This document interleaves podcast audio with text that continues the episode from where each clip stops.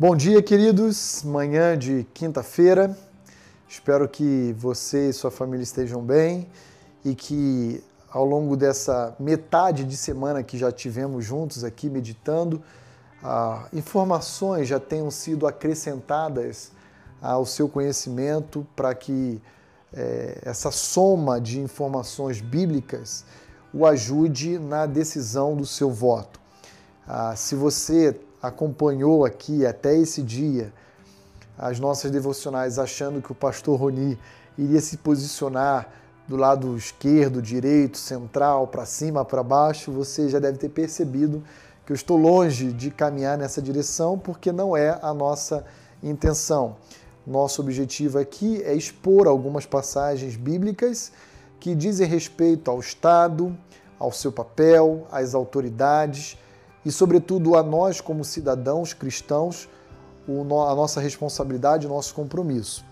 Então, nesse aspecto, eu quero olhar para o Salmo 33, verso 12, ah, um salmo que normalmente em campanha política, especialmente pela ala evangélica, é muito utilizada fora do contexto e que ah, acaba, em alguma medida, é, constrangendo outros cristãos sinceros a votar nesse candidato que faz uso dessa expressão bíblica. Aí que vamos ver que não tem nada a ver com uma candidatura política. Salmo 33, 12 diz: Feliz a nação cujo Deus é o Senhor e o povo que ele escolheu para a sua herança. Quem de nós já não viu em bandeira, em panfleto, em banners, outdoor, essa expressão? Um candidato com determinado número e ao lado esse verso: Feliz é a nação cujo Deus é o Senhor. Como se você votando nesse candidato, a nação então seria beneficiada pela candidatura e possível eleição desse candidato cristão. Infelizmente, nem sempre é assim que acontece, ok? Eu diria, na verdade, que na maioria das vezes não é assim que acontece. Eu queria dizer para você que me acompanha que a nação vai ser feliz se a nação tiver Deus como Senhor e não uma autoridade cristã. Entenda, a autoridade cristã pressupõe-se que ela teme a Deus e que vai é, exercer o seu papel com retidão e integridade.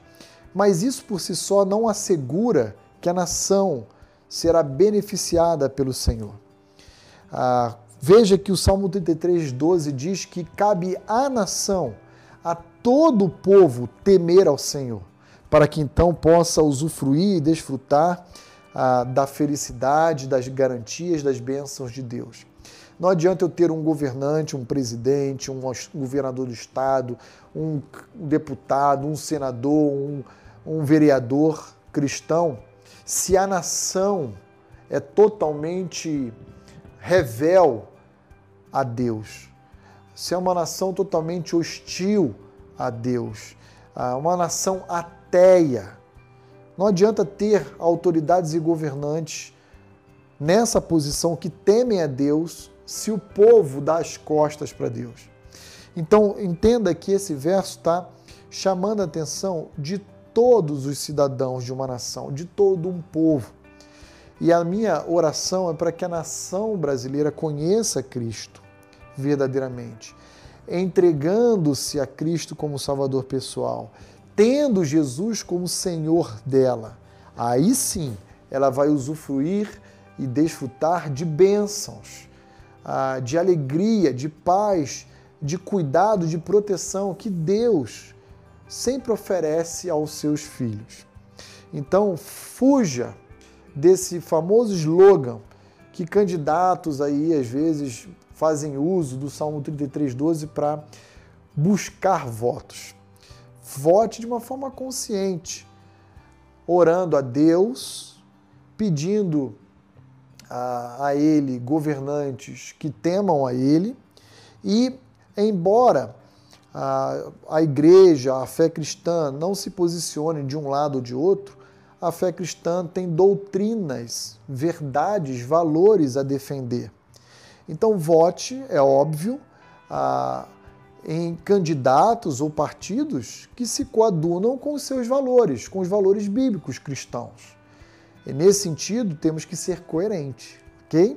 Essa, esse é o meu convite a você no dia de hoje. E amanhã a gente ah, se reencontra nesse mesmo horário, no nosso mesmo canal, para que a gente possa continuar aprendendo mais da palavra de Deus. Um forte abraço.